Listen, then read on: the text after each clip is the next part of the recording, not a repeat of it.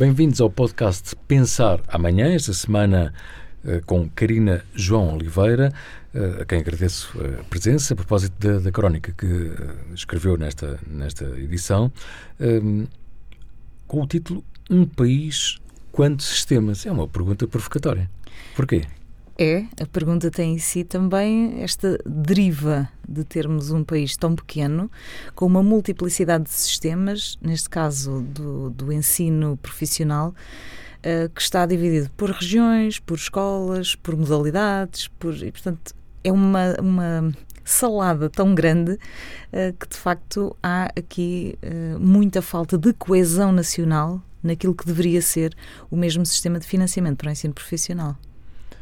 A Carina, no fundo, representa, é a diretora executiva de uma, de uma entidade que está no, no ensino eh, profissional, uh, mas está a haver uma alteração de padrões, de regras, de apoios. O que é que está a acontecer?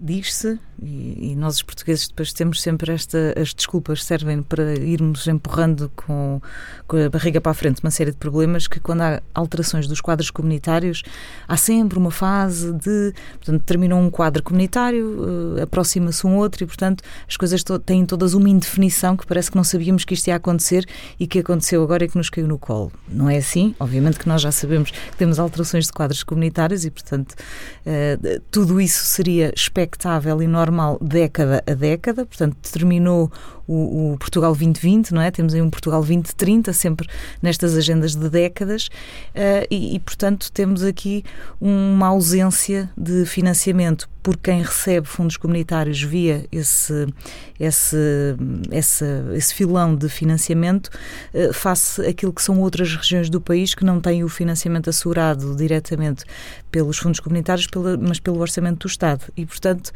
um, o, o que é que não está garantido? Há uma série de regras que ainda nos falta conhecer. Uh, entretanto, saíram, saiu legislação e saíram portarias publicadas que uh, já foi anunciado também que iriam ser alteradas, por via de, de, terem sido feitas também com algum desconhecimento daquilo que é a realidade e do que é que se pode aplicar uh, a uma grande parte das escolas profissionais. E, portanto, é um bocadinho isso que falta perceber. Não há estabilidade nem previsibilidade daquilo que uma escola tem ao seu dispor para gerir ano letivo a ano letivo. E nós não estamos a falar nada que altere assim tão substancialmente ano a ano. O ano letivo começou em setembro de 2023 eh, e, e quando começa, eh, as escolas têm que ter eh, a previsibilidade do seu quadro de pessoal, do que é que vão ter ao seu dispor para as turmas que ensinam profissões, porque é isso que fazem essas escolas.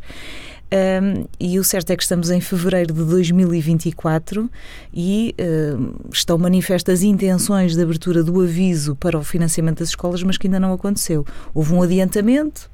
Uh, no final do ano de 2023 e, portanto, uh, tudo isto com um ano letivo já iniciado e já em marcha. E, portanto, essa falta de estabilidade e de previsibilidade uh, leva as entidades a terem aqui solavancos muito graves naquilo que são a sua gestão de tesouraria. Mas estamos a falar, sobretudo, de setor privado.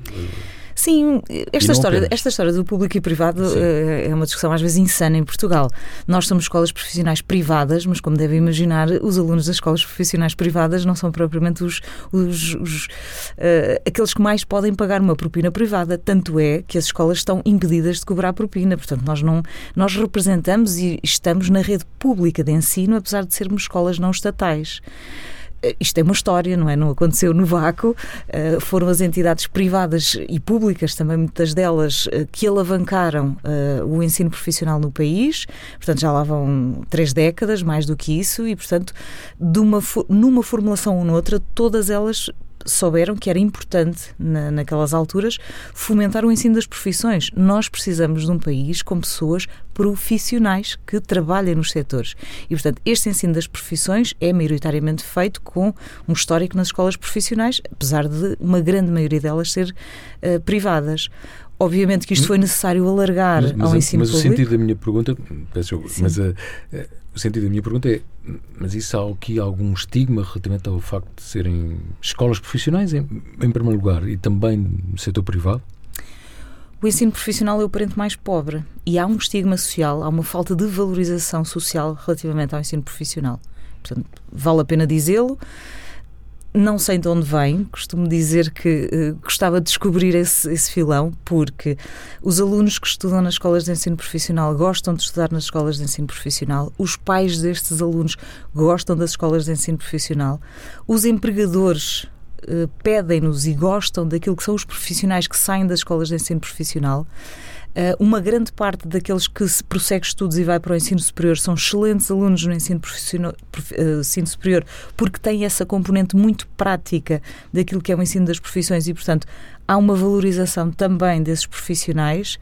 Um, a sociedade em geral diz-nos que isso é uma boa causa, é uma causa justa, é importante e estas profissões são necessárias e cada vez mais que o ensino deve ser prático, ligado às empresas, uh, aprender uh, o que é que estão a fazer e, e, portanto, não se dá de forma teórica uma cidadania qualquer abstrata, é na prática que isso isto, faz. Estamos, estamos a falar de enfim, profissionais que vão para a hotelaria, para a indústria, para turismo, agricultura, saúde, empresas, tudo, estou a citá-la eh, na, na sua crónica. Tudo. Portanto, estamos a falar de uh, empresas que constantemente pedem este tipo de profissionais, não têm que ser doutorados. Estamos a falar muitas vezes uh, técnicos de metalomecânica, de CNC, uh, mecatrónica automóvel, cozinha, restaurante. Eh, as áreas sociais, portanto, todas estas profissões são absolutamente vitais para a economia funcionar. Nós não estamos a formar profissionais em número suficiente capaz de dar resposta à indústria, tanto é que uh, temos que importar depois mão de obra que consiga fazer. E a realidade é esta: é que as escolas estão estrafegadas, digamos assim, nos seus limites para poderem fazer mais e melhor. Enfim, nós temos dentro de poucas semanas eleições legislativas o que é que, o que, é que espera, enfim, pela, pela sua experiência também nesta, neste setor, que, como acabámos de, de, de, de ouvir e, e, quem ler uh, percebe bem, uh, um setor muito relevante para, para, para, a sociedade portuguesa, o que é que espera que os partidos uh, e, um, e um próximo governo faça por este, por este setor? Todos os portugueses têm assistido aos debates como eu tenho assistido e, portanto, não há uma única referência ao setor da educação, sobretudo o ensino profissional, naquilo que está na ordem do dia. Começo logo por dizer aí, se alguém me ouve, se estas coisas estão uh, a preocupar tanto uh, os partidos políticos como preocupam a quem está no terreno, portanto, olhem para o ensino profissional. Não façam disto o parente pobre, esquecido, o, o, quase como se fôssemos filhos de um Deus menor seja qual for o governo que saia da formulação de 10 de março, aquilo que eu peço é que olhem para o ensino profissional como uma célula vital da educação e uma célula vital para a sociedade. Que não seja uma terra de ninguém. É uma parte do Ministério da Educação, mas depois é uma parte do Ministério da Economia e depois é uma parte da Agência Nacional das Qualificações e, portanto, nós andamos aqui perdidos Uh, sem que ninguém olhe devidamente para aquilo que são as problemáticas do ensino profissional e que não são apenas financiamento. Estamos a falar também das partes pedagógicas, da atualização de currículos, estamos a falar também do perfil do aluno do ensino profissional, estamos a falar de uma infinidade de temas que têm que ser mexidos, tratados, se queremos ser valorizados. E, e em termos de um, um, aluno que sai formado, geralmente das vossas escolas, regra geral, uh, é, é aceito e é imediatamente integrado no mercado de trabalho. A empregabilidade é total. Apesar de no geral, a taxa de desemprego jovem estar acima dos 20% em Portugal. Sim, mas não para quem tem uma profissão destas. Exatamente. Eu costumo dizer, só não trabalha quem não quer. E, portanto, temos essas questões de vontade própria. Há, há, jovens que ainda não se encontraram no seu projeto de vida, não querem trabalhar, às vezes ainda estão à procura de saber se querem estudar mais ou não, outros imigram, vêm, mas regra geral, quem quer trabalhar em todas as áreas do ensino profissional arranja ocupação. Muito bem. Karina, foi um gosto. Muito Igualmente. Obrigado. Obrigada, Luís.